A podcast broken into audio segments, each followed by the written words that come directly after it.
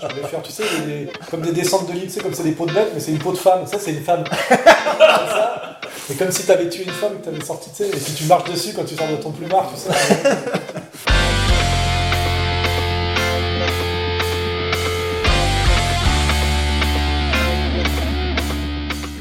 Alain, Eric, Bonjour, rebonjour. vous êtes tous les deux entrepreneurs.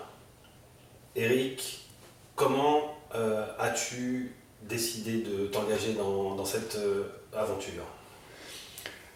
Au départ, il y a un esprit euh, d'indépendance. Je crois que c'est un petit peu la même chose pour tout le monde. Peut-être que certains, en se lançant dans l'aventure, cherchent d'entrer à gagner de l'argent. C'est peut-être leur espoir premier. Moi, c'était pas le cas. J'avais évidemment l'intention de gagner ma vie correctement, mais c'est pas forcément ce qui primait. Euh, C'est-à-dire, j'avais pas l'intention de devenir euh, milliardaire. Euh, L'idée, c'est de rester, c'était de rester indépendant, de maîtriser mon destin, de maîtriser autant que possible mon, mon emploi du temps, de pas être tributaire de, ben, on va dire, d'une hiérarchie, d'un patron qui m'explique heure après heure ce que j'ai à faire ou pas. Il y a déjà assez de, de, de pression, d'obligations, de contraintes comme ça dans cette euh, société. Et ça, je l'ai quand même identifié euh, euh, depuis mon, mon plus jeune âge. Donc, arrivé, euh, arrivé à un moment de ma vie où il était temps de se décider, euh, bien, ma foi, euh, le salariat ne me correspondait pas du tout. Donc, euh, c'était euh, des raisons qui étaient de cet ordre au départ. C'est-à-dire ma liberté, ma, liberté de mouvement, de décision. Essentiellement, c'était ça. Et puis l'envie de créer. Il y a aussi tout un aspect créatif, de pouvoir exprimer les choses comme on, les entend. Bon, moi, dans mon cas, je, je vends des séjours, donc c'est pas, euh, comment dire, j'ai pas besoin d'une grande euh, liberté d'expression, mais par contre, euh, j'avais l'intention de faire les choses à ma manière, c'est-à-dire de, de ne pas attendre qu'on vienne me donner des recettes toutes faites pour créer au jour le jour. voilà, donc j'ai euh, c'était vraiment euh, important pour moi de ne pas me retrouver dans, dans un, schéma euh, hiérarchique à travers lequel je ne pouvais pas vraiment me m'exprimer comme je le voulais. Quand je dis m'exprimer, c'est-à-dire créer ce que je voulais au moment où ça me semblait opportun. C'était la première raison, c'était ça, c'est garder mon indépendance. Et puis,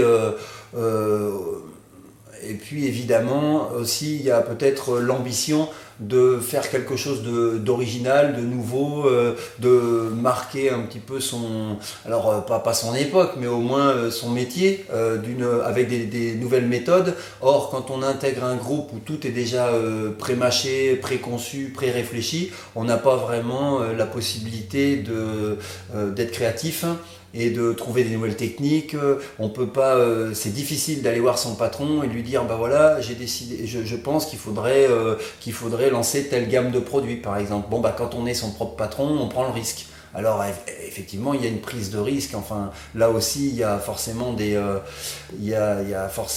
écueils à éviter. Il y a tout un tas de, pièges dans lesquels euh, on tombe à un moment ou à un autre. Mais tant pis, même en le sachant avant de commencer, euh, si on a un esprit véritablement entreprenant et indépendant, euh, le fait d'être à son compte euh, paraît la, la logique. Euh, J'ai même eu du mal à imaginer une autre façon de, de voir les choses. J'ai été parfois salarié, ça m'est arrivé par courte période, et à chaque fois j'ai détesté, et à chaque fois j'en suis sorti très vite. Voilà. Alain? Bah, moi, ce n'est pas du tout le, le même parcours, puisque en fait, j'en suis venu à devenir euh, entrepreneur et petit patron en me posant la question de comment euh, maintenir, dans une période très très défavorable, mon indépendance euh, en tant que, on va dire, euh, homme public. hein. C'est-à-dire, je me suis dit, pour pouvoir continuer à, à faire ce que je faisais avant du journalisme, des livres, c'est-à-dire euh, produire des idées, il fallait à un moment donné que je sois le diffuseur de ces idées, pas seulement le, le producteur de ces idées. Et c'est vrai que ça m'a obligé à opérer une révolution culturelle, parce qu'en fait, malgré tout, je viens quand même un peu du gauchisme. C'est-à-dire que l'argent, c'est sale. Euh, on ne veut pas avoir la responsabilité de la machine à gagner de l'argent. Donc, euh, j'ai été très longtemps pigiste, parce que je voulais pas non plus être intégré dans une structure par esprit d'indépendance, mais je voulais pas en créer non plus. Donc, j'ai été très souvent pigiste chez des, patrons, que ce soit Bizot ou Ardisson, et je vendais mes trucs. euh, en, un peu en freelance comme ça. Et puis à un moment donné, euh, avec la diabolisation, bah, je me suis retrouvé bloqué partout. Et je me suis dit, si je veux pouvoir euh, continuer à m'exprimer dans l'hostilité générale et puis faire face aussi aux attaques de l'ennemi, j'ai compris que ma, mon efficacité politique serait proportionnelle à mon efficacité économique. Et, euh, et aussi, c'est vrai, je me suis rendu compte que le journalisme était un métier qui était en train d'être détruit et qu'il fallait que, je, que j'en sorte même avant même de m'en faire virer, de toute façon, que ceux qui essayent de rester dans le jeu, j'en connais plein aujourd'hui, finiraient, euh, comme je dis, journalier agricole, c'est-à-dire euh, corvéable à merci, mal payé, parce que c'est un métier qui s'est effondré hein, en termes d'indépendance, en termes de revenus. Et donc j'ai créé un média, comme tu sais, j'ai créé une maison d'édition, après j'ai essayé de diversifier un peu, euh, et je te dis, pour, pour pouvoir continuer en fait à, produire des idées. Et puis ça a rejoint une analyse politique où je me suis rendu compte que finalement le capitalisme et le socialisme avaient dans leur évolution historique une même fonction euh, plus ou moins cachée, qui était l'extension maximale du salariat et la destruction de la, de la libre et petite entreprise, et donc la destruction de la classe moyenne. Et en étudiant la société grecque démocratique euh, euh, en termes de production, etc., je me suis rendu compte que finalement l'homme libre euh, et il y a un côté matérialiste. L'homme libre était celui qui était économiquement libre, donc était celui qui était propriétaire de ses moyens de production, et que celui-là avait la, conscience politique la plus juste, parce qu'il était impliqué dans le réel. Alors que j'ai fréquenté beaucoup de gens, moi, qui prétendaient parler du réel, notamment intellectuels, euh, qui étaient en, général des, gens qui étaient restés des enfants, c'est-à-dire euh, finalement des fonctionnaires d'État à travers l'éducation nationale, ou des gens qui militaient pour des, transformations sociales en restant des, purs producteurs de concepts et qui n'avaient jamais mis les pieds dans une entreprise, qui ne savaient pas ce que c'était qu'un compte d'exploitation annuel, qui ne savaient pas ce que c'est qu'une feuille de paie, et qui en fait savaient finalement très peu de choses de la réalité sociale dont ils parlaient. Et il y a eu cette espèce de... tout ça c'est a convergé à un moment donné. Euh, l'indépendance, la virilité, la capacité de résistance, et la notion, en fait, ça de, liberté. Voilà. Et j'en suis arrivé à ma conclusion, qui est dans le Comprendre l'Empire, c'est que une vraie démocratie, si on est toujours attaché à une démocratie, est un peu comme la, société grecque des hoplites, c'est-à-dire une association euh, libre de petits, de patrons, en réalité, de propriétaires de moyens de production, qui euh, se mutualisent euh, et coexistent et produisent leurs propres règles. C'est un peu l'idée sérieuse de la, de la démocratie. Le reste, la, démocratie bidon des droits de l'homme, c'est euh, le, salariat généralisé, qui est une infantilisation de gens qui estiment avoir des droits, qui ne veulent pas trop être euh, finalement, qui produisent, qui donnent, qui vendent leur, leur force de travail et leur temps de travail, ce qui a beaucoup à voir avec la notion d'esclavage chez les Romains, et qui quelque part sont dans l'arrogance de, l'adolescence, un peu tout, prolongée. C'est-à-dire ils ont des exigences, mais ils veulent pas trop savoir euh, comment ça marche. Ils veulent la sécurité entre guillemets sans l'aventure. Euh, et euh, tout, tout, ça, enfin, ça rejoint un peu ce que tu dis, c'est qu'à un moment donné, euh, je pense que l'affaissement et l'effondrement d'une société d'hommes, si on veut, enfin, si on veut après définir ce que c'est qu'un homme, a beaucoup à voir aussi avec l'extension du salariat, qui est l'extension de l'irresponsabilité, l'expansion d'une certaine arrogance, l'extension d'une certaine passivité, etc., etc. Donc, euh, voilà, l'analyse, elle, fait converger tous ces facteurs-là. Et donc je me retrouve aujourd'hui, en venant d'un univers totalement différent du tien, c'est-à-dire l'univers d'un intello un peu ado attardé euh, qui méprisait l'argent et le monde de l'argent, j'en suis arrivé à être un petit patron.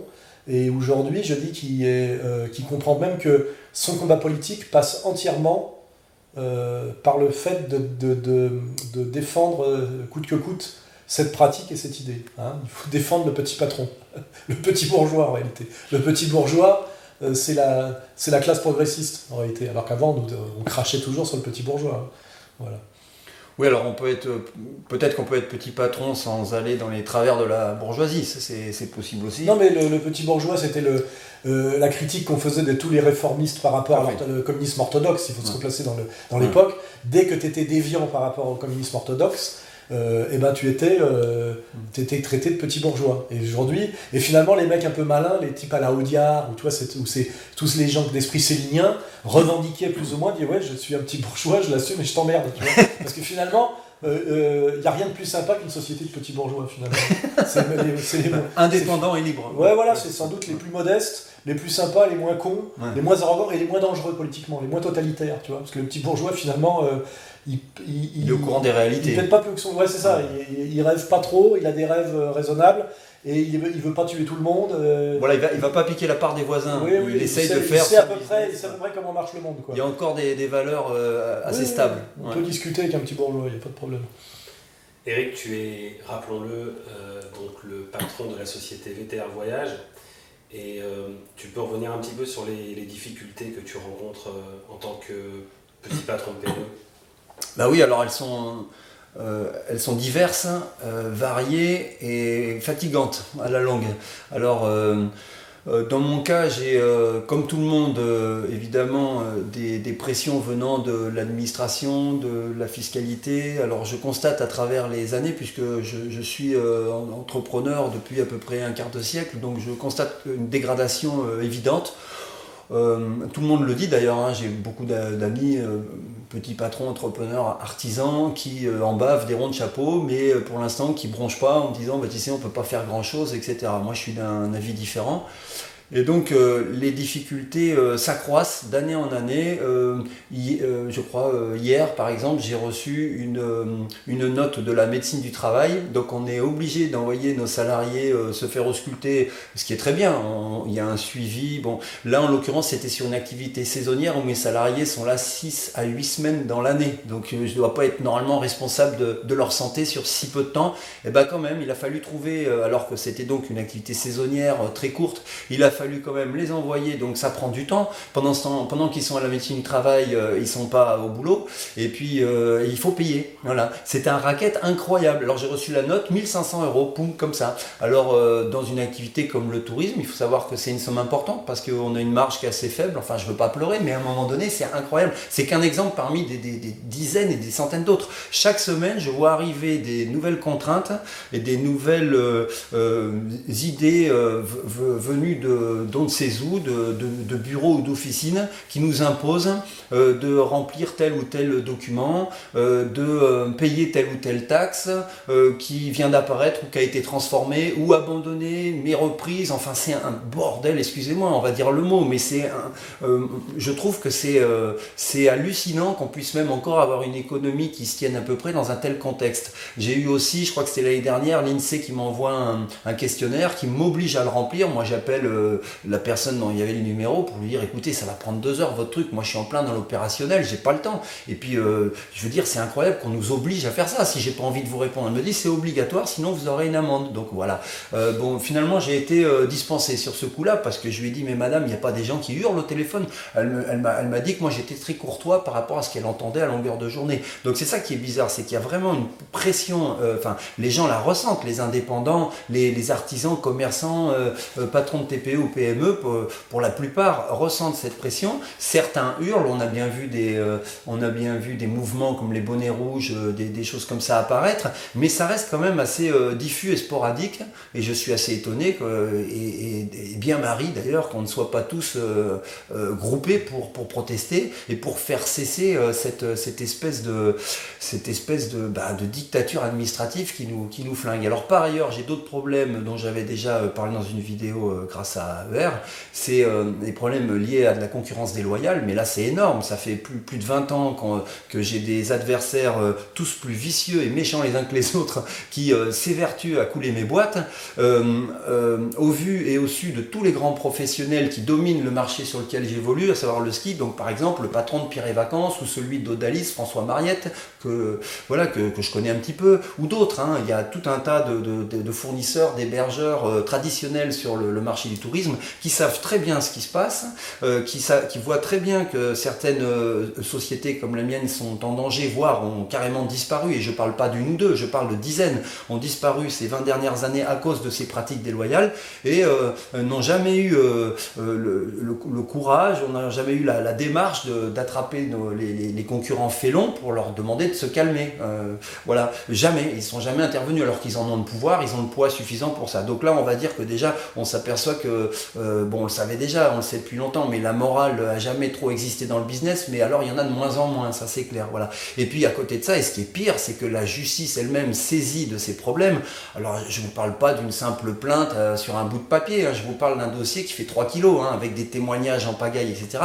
La justice elle-même ne, nous défend plus. C'est-à-dire que dans mon cas précis, en première instance, on m'a donné raison et accordé une somme importante, pour ensuite en appel euh, m'enlever euh, m'enlever l'argent qu'on m'avait euh, en confirmant le jugement. En confirmant le jugement voilà c'est très important la, merci. la condamnation tout à fait. Merci ah c'est tout à fait ça. On a le juge a dit oui effectivement il y a eu concurrence déloyale il y a eu faute avérée mais le préjudice n'est pas est pas prouvé donc il faut il faut rendre les, sommes qu'on vous a attribuées. C'est juste incroyable. Ça, ça met ma, ma, société en danger dans une et on est en pleine crise soi-disant. Enfin il paraît hein, que on est, on est tous en train de, se poser des questions sur l'économie du pays et du monde. Euh, j'ai des CDI, euh, j'en avais 8, j'en ai plus que 4 c'est dramatique. Euh, moi, moi-même, je veux pas chialer, mais ça fait, ça fait 8 ou 10 mois que je me paye plus sur, la structure qui pourtant prend tout mon temps professionnel. Enfin, c'est du délire. Donc les difficultés, elles sont, elles sont immenses. Et puis après, il y a aussi autre chose. Et puis là, là j'ai envie de parler un peu des consommateurs eux-mêmes. C'est-à-dire tout à l'heure, Alain parler des salariés qui sont pas toujours euh, alors euh, évidemment il y a toutes sortes de gens et toutes sortes de comportements mais c'est vrai que le salarié un peu caricatural il est euh, il est dans l'attente d'un salaire. En en faisant le moins possible il est tout le temps en train de réclamer des choses. Mais par contre en ce qui me concerne d'ailleurs je, je, n'ai pas forcément ce problème mais globalement les salariés sont rarement solidaires de leurs patrons dans les difficultés. On voit souvent des patrons se flinguer hein. je crois que le chiffre c'était deux, deux patrons de PME par mois ou par semaine qui qui, se mettaient une balle euh, dans notre beau pays, euh, c'est quand même dramatique que des gars en arrivent là. Quoi. Euh, et, bon, les, salariés ne voient pas ou ne veulent pas voir les difficultés auxquelles est confronté l'employeur et disent bah écoute, si tu peux pas me payer, ben je bah Il y a un lien entre salariat et responsabilité. Les types ne veulent pas de responsabilité, c'est ça le mot. Voilà, c'est ça. Ils veulent des avantages, mais pas de responsabilité. Mais... Et c'est vrai qu'on est dans une société de déresponsabilisation. Ce qui veut dire en fait où on délègue l'autorité à une instance. C'est ça. Et qu'aujourd'hui, c'est même demandé. Les types, genre, c'est je ne veux pas savoir, je ne veux pas choisir, mais par contre, je ne veux pas souffrir. Mais je ne veux pas souffrir. Et, je c'est vrai que c'est une société euh, très malsaine. Hein.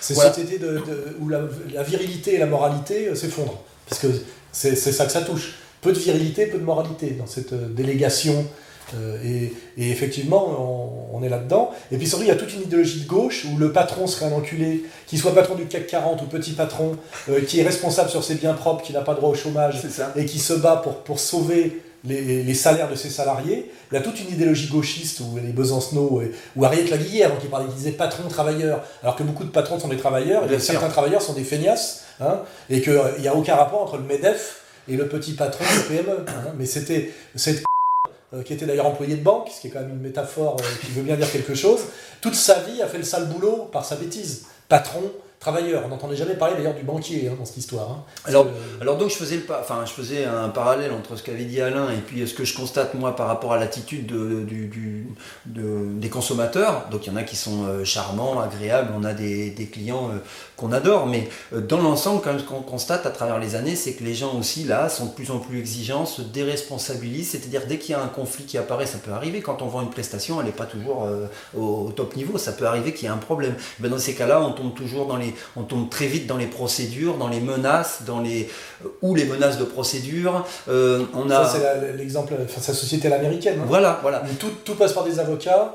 Je dis, euh, je t'avais dit hier, je crois que 20% du PIB des États-Unis, c'est les cabinets d'avocats. Oui, tu m'as appris quelque chose. C'est judiciarisation permanente à l'extrême. On le voit, je le vis dans ma vie quotidienne aussi. Moi, je passe mon temps au tribunal. Hein. Dans le temps, on allait sur le pré. ou alors on, on, on, publiait un article et un contre-article. C'était la, la, tradition française du pamphlet tu vois, de l'article virulent. Moi, maintenant, dès que quelqu'un n'est pas content de ce que je dis, il, il, m'envoie au tribunal. Et le tribunal ne trie pas, ce qu'il faut bien que tu saches. Hein. Il valide tout. C'est-à-dire que normalement, on peut, il devrait y avoir une instance qui dit est-ce que cette plainte est recevable ou pas?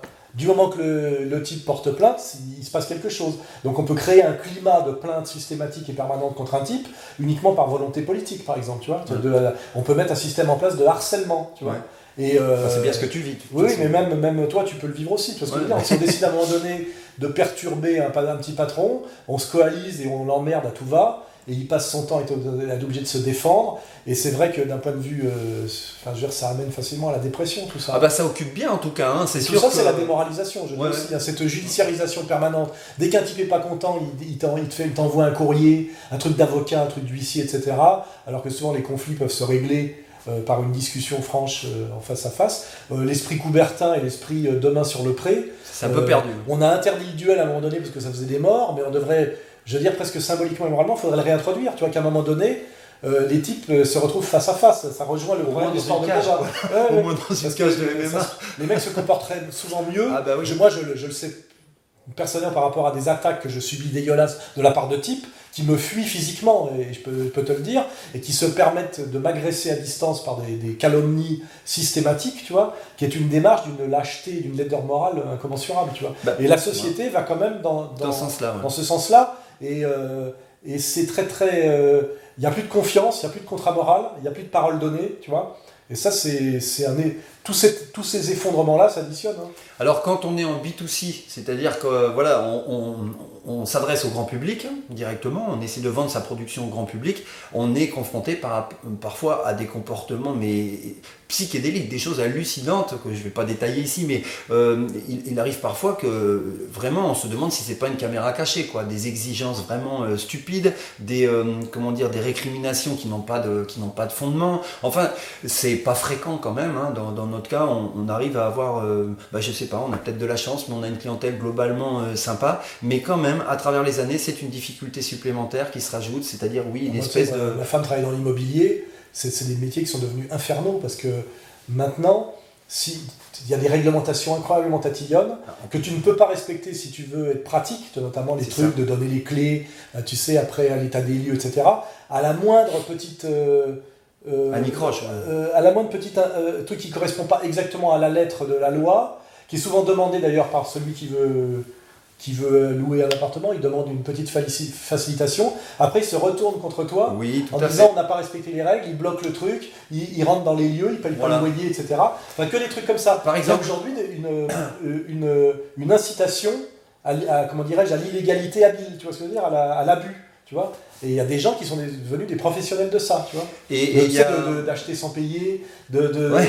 de- et parce qu'il y a Oui, des tas de facilitations, soi-disant. hein. Bah, ils te demandent. Alors en fait, ça nous arrive que des gens euh, nous aient des demandes bien particulières. On, on se met en quatre pour, euh, pour essayer de les satisfaire. Et puis en- ensuite, on s'aperçoit que ben, potentiellement c'était peut-être un piège parce qu'on n'arrive pas à coller exactement à ce qu'on nous a demandé. reproche. Et puis après, on se le voit reprocher alors qu'on a tout fait pour aider la personne. Bon voilà, ce genre de choses euh, existait moins il y a 20 ans. Et ça se développe. Voilà. Donc c'est une difficulté supplémentaire. C'est sans doute pas la pire, mais euh, si on regarde que du point de vue administratif et, et fiscal, euh, c'est une charge qui augmente euh, pratiquement de semaine en semaine, que du point de vue juridique, on a de plus en plus de procès, d'ennuis en tout genre, de gens procéduriers chez les clients et chez les fournisseurs, voire chez les concurrents, et qu'en plus cette justice-là est au service de toujours les mêmes, semble-t-il. En tout cas, moi, elle m'a pas aidé, elle m'a massacré. Voilà. Et puis si on rajoute à, à- à ces, à- à ces difficultés-là celle de, de cette euh, démoralisation du, de, de la société, avec, enfin démoralisation d'ailleurs à tous les sens du terme, hein, euh, moins de morale et puis les gens ont plus le moral non plus. hein, voilà.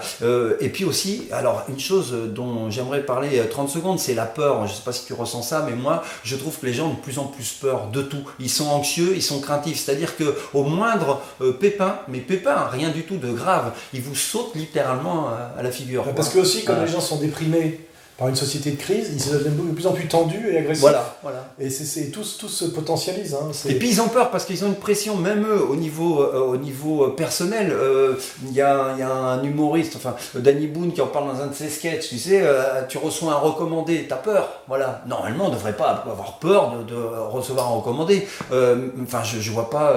on sait pas ce que c'est. Ça peut être un truc tout bête qu'on va le chercher à la poste. Mais c'est vrai que les gens sont inquiets. On, on le sent. Ils sont inquiets dès qu'ils ouvrent leur boîte aux lettres. Déjà, ça commence le matin. Ils se disent qu'est-ce qui va me tomber sur la tête? Qu'est-ce que je vais avoir à payer en plus? Où est-ce que je vais me faire arnaquer aujourd'hui Etc. Donc, ça les rend agressifs. Alors ça, ça facilite pas les, relations euh, euh, commerciales et humaines. Bon.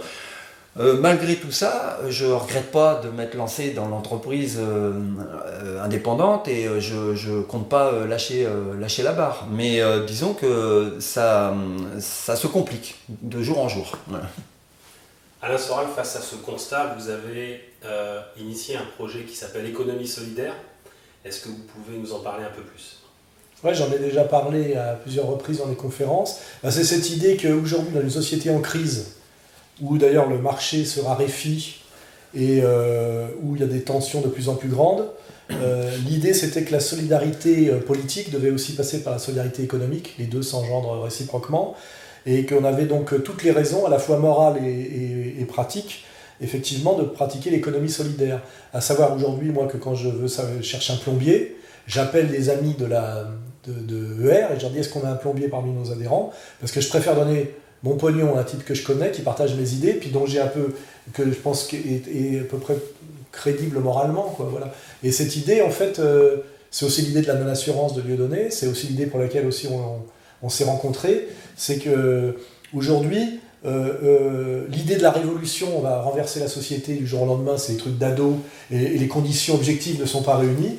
Mais par contre, se dire que créer quelque part en douceur et euh, avec ses pieds, je dirais, en, bougeant une contre-société, hein, c'est-à-dire finalement essayer d'échapper à la société insupportable qu'on vient de décrire en, vivant un peu à côté d'elle, hein, en, en, faisant nos trucs entre nous, effectivement, euh, ben, en achetant mes vacances chez toi, toi en achetant tes, bouquins chez moi, etc. etc. Euh, et même avec cette idée ben, d'espèce d'annuaire comme ça de la résistance, où effectivement, euh, euh, parce qu'aujourd'hui, au début, quand on était dans la dissidence, on avait beaucoup d'étudiants et d'ados, hein, parce que c'est un peu normal. Mais aujourd'hui, ça devient plus sérieux. On a de plus en plus d'adultes, et des adultes, effectivement, qui sont impliqués dans la vie économique, et qui sont moins dans l'utopie ou le, rêve de la révolution, mais qui sont d'essayer de vivre mieux. Hein, voilà, parce qu'on passe de révolution à, à, vivre moins mal. Et aujourd'hui, on, on est face qu'à des types qui moi, ce qui m'intéresse, c'est les gens qui savent faire quelque chose et qui savent faire quelque chose que moi, je ne sais pas faire. Et à un moment donné, se dire, euh, euh, si on veut essayer de se tenir les coudes, nous tous, pour créer une contre-société, euh, je dirais en douceur, pour échapper à cette violence, à cette bêtise, etc., bah, il faut des charpentiers, des menuisiers, des plombiers, des électriciens, des architectes, des médecins, etc.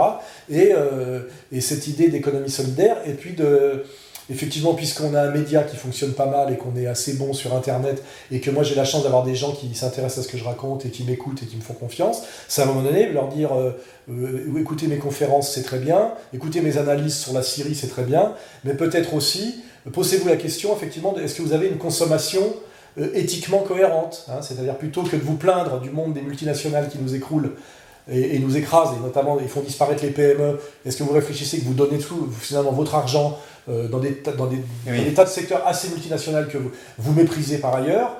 Euh, ça peut être des fournisseurs d'accès, ça peut être des assurances, ça peut être euh, des tas de choses. Est-ce que finalement vous ne pourriez pas être un peu plus cohérent et un peu plus responsable jusqu'au bout en réfléchissant à qui vous donnez votre argent pour votre assurance, à qui vous donnez votre argent pour vos fournisseurs d'accès, à qui l'argent que vous mettez là, pourquoi vous ne le mettez pas ailleurs, etc. Et là, on est dans cette idée de développer effectivement une contre-société par l'économie solidaire, euh, sachant qu'aujourd'hui, plus aujourd'hui, il y a pas mal de gens qui ont des compétences, des idées. On est quand même dans un pays, la France, qui est quand même un pays d'imagination, hein, d'invention. On a toujours été très, euh, très bon là-dessus, euh, assez créatif. Une société qui est par ailleurs totalement bloquée, hein, faut, faut, tout le monde le constate, par la surfiscalité et la, et la, et la, bureaucratie et le parasitisme des politiques, parce que tout ça est lié. Hein. Mm. On a quand même, on, a une société où les gens qui travaillent souffrent et sont méprisés et sont entièrement, euh, comment dirais-je, dominés par des purs parasites. Hein, des gens qui vivent sur leur dos sans rien foutre que de les emmerder. Si on peut en effet réduire un peu le caquet aux coqs gaulois et aux coqs nationaux en général, ça me paraît être assez salubre. La France, comme toute nation aujourd'hui, c'est un hôtel. Hein un hôtel. Il dit oui, nous les Français, on va en prendre 24 000 en deux ans. 24 000, c'est ce qui est arrivé en Allemagne en un week-end en un week-end. Eh, mais c'est le pays des droits de l'homme. Est-ce qu'on n'a pas honte en France? On est quand même. Euh, c'est pas tellement une caricature que de le dire. Hein. Non, non, mais ça. C'est un peu poujadiste. Je suis complètement. mais je suis un peu poujadiste. Ah non, mais on peut parler, on peut carrément parler même de profession euh, parasite. Hein. Euh, c'est-à-dire tous les gens qui gèrent en fait ce marasme, eux, ils se gavent. Le meilleur exemple, c'est la manière dont, par exemple, est gérée la circulation des voitures à Paris. On voit très bien que la mairie de Paris, qui sont comme une bande de parasites, font tout pour empêcher le travailleur de pouvoir travailler en se déplaçant, en ne pensant qu'aux touristes euh, aux mecs qui se promènent avec des rollers. Je vois pas, tu vois, par exemple, les voies sur berge qui étaient à une, une façon de fluidifier le, la circulation des bagnoles. Mm. Et la bagnole, ça fait partie de la, production. Hein. Euh, on travaille en se déplaçant beaucoup. La fermeture des voies sur berge n'est pas pour autant accueillie comme une bonne nouvelle par les automobilistes. Ils nous emmerdent pour euh, faire plaisir à deux ou trois bobos. Euh, c'est en face nord en plus de la Seine, les touristes ils vont de l'autre côté. Donc ras-le-bol des bobos. Ah, c'est une entrave supplémentaire à aller travailler dans de bonnes dispositions. on les empêche de se déplacer, donc de travailler, pour faire bénéficier d'un espace qui est d'ailleurs très souvent vide. Euh, des types pour qu'ils puissent faire du roller ou du vélo. C'est-à-dire, euh, voilà, c'est systématiquement favoriser le parasite contre le producteur. Il y a, on est, on est, là, on est vraiment, on peut parler de plus que de lutte des classes, mais de un retour à un mépris de classe énorme, c'est que le producteur est systématiquement méprisé par un parasite d'une arrogance euh, politique inouïe, le maximum étant sans doute les, petits cons du petit journal de Canal+. Quoi, hein. On voit que systématiquement leur haine et leur mépris va au monde du travail. Et le monde du travail, pas seulement l'ouvrier dont parle Mélenchon pour, faire le, pour se prendre pour le petit père des peuples, mais justement le travailleur que, qui, est, qui, est, moins respecté, qui est l'entrepreneur, le, petit patron, le, petit commerçant, etc.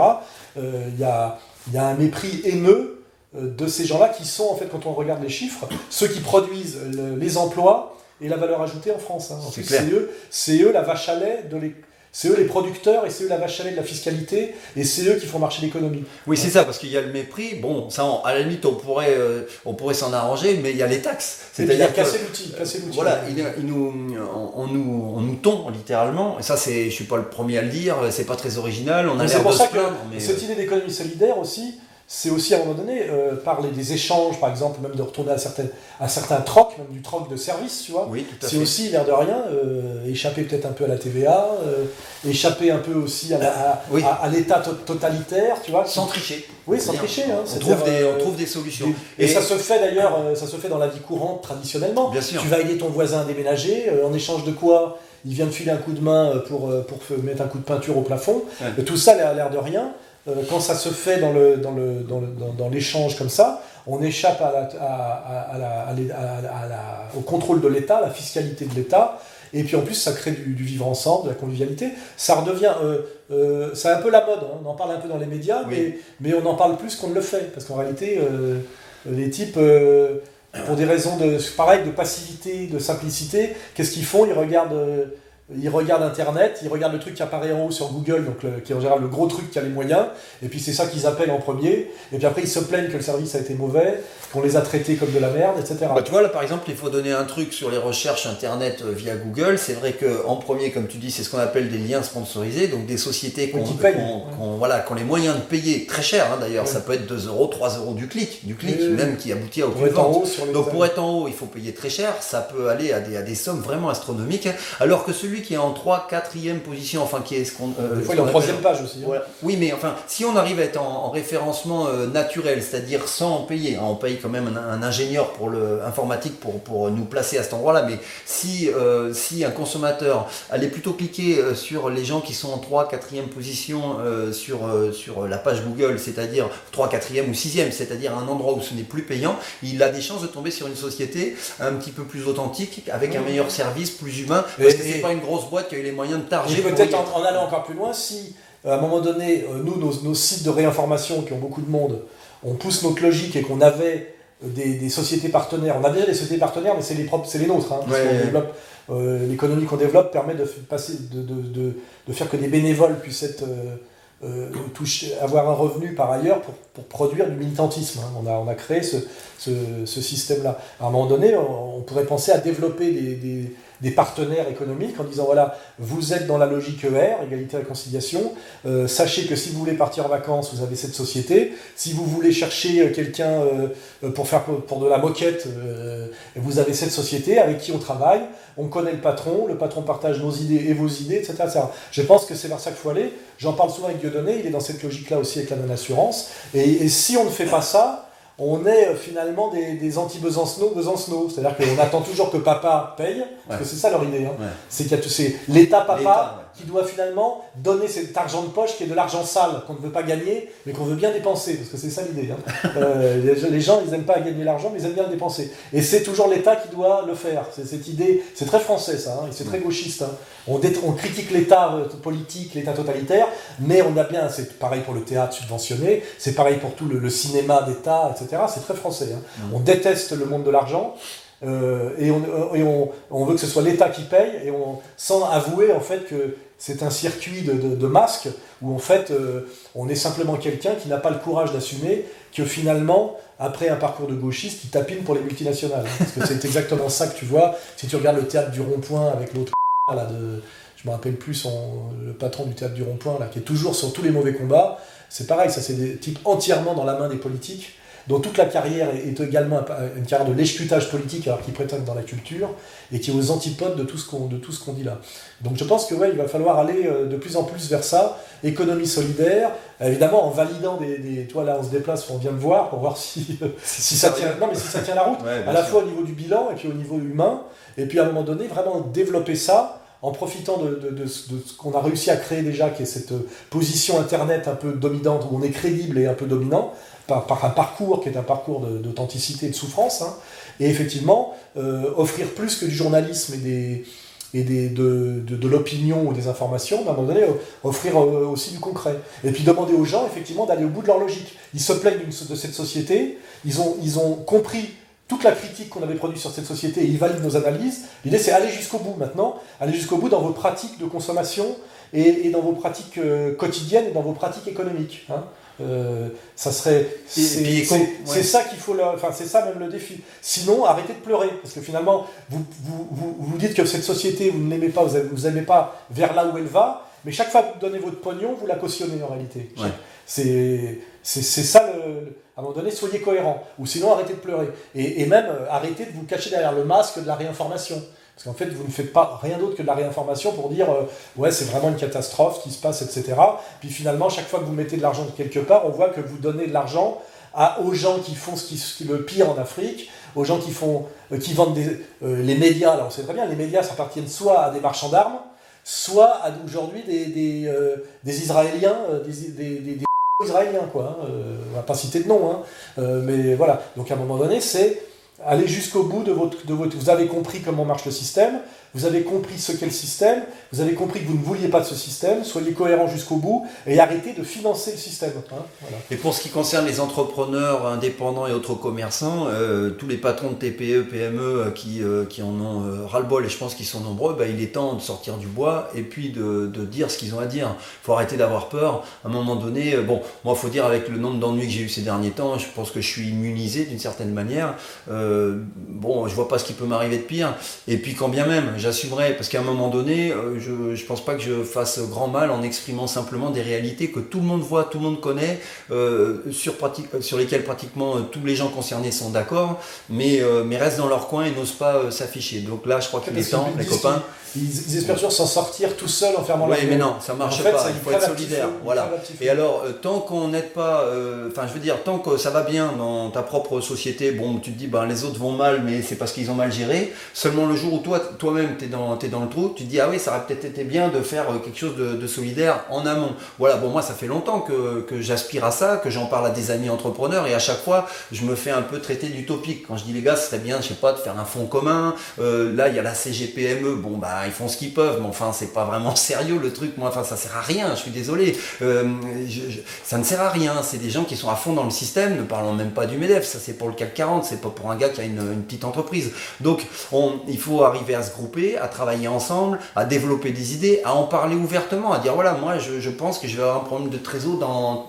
dans, six mois ou dans trois mois, ou j'en ai un maintenant. Est-ce que, est-ce que des, des autres entrepreneurs étant en meilleure forme pourraient éventuellement m'aider à charge de revanche? Il y a des choses à faire. Et puis tu parlais d'un truc, euh, moi, qui m'intéresse personnellement en tant que, que professionnel, c'est la non-assurance. Euh, honnêtement, euh, dans, dans, mon métier, j'en vends des assurances, et même des centaines et des milliers, parce qu'on on la propose à, chaque séjour. C'est la loi même. Hein. Mmh. Donc, bon, moi, franchement, si ce projet... de toute façon, moi, j'ai dit le jour où c'est vraiment opérationnel... Moi, je la proposerai, cette assurance. On met notre organisation à son service et et, d'ailleurs réciproquement, tu vois. Voilà. Et, encore une fois, et ça vraiment, je, tiens à le dire, s'il y a quelqu'un à qui ça déplaît, il va falloir qu'il vienne m'expliquer pourquoi. J'espère avoir même des, des, argumentations frontales. À un moment donné, si moi, je, je, suis sûr, moi perso, je, j'adorerais euh, acheter mes assurances chez Diodo plutôt que euh, dans une filiale d'une banque quelconque. C'est les banques qui sont en train de nous flinguer, de nous, nous tondre. Parce que c'est vrai que tant que tu touches pas au business, tu peux faire tous les commentaires que tu veux, le système euh, te laisse parler, tu vois. Mais quand ce que tu dis commence à toucher le business, le business des gros, là, ils se fâchent. Euh, bah. et, on voit la différence, c'est ceux effectivement qui agacent euh, sérieusement et ceux qui n'agacent pas. Et là, si tu dis ceux qui agacent sérieusement, c'est qu'ils disent qu'en doute, c'est qu'ils disent des choses qui, sont, qui peuvent devenir gênantes, et donc qui peuvent faire bouger les choses. Et ça, je crois que c'est bah, un peu la conclusion. Hein. c'est ça, c'est que pourquoi nous, on a de plus en plus d'ennuis parce qu'on fait des analyses pertinentes et qu'on propose des, solutions qui, si elles étaient écoutées et suivies, pourraient faire un peu basculer les choses, c'est une évidence. Alors que les autres, qui sont que dans le pur commentaire, sans jamais rien, rien toucher à ce qu'il faut soi-disant ne pas toucher, je pense que ça, effectivement, ça peut durer encore comme ça mille ans. Pourvu que non. Alain Soral, Eric Sanseri, merci.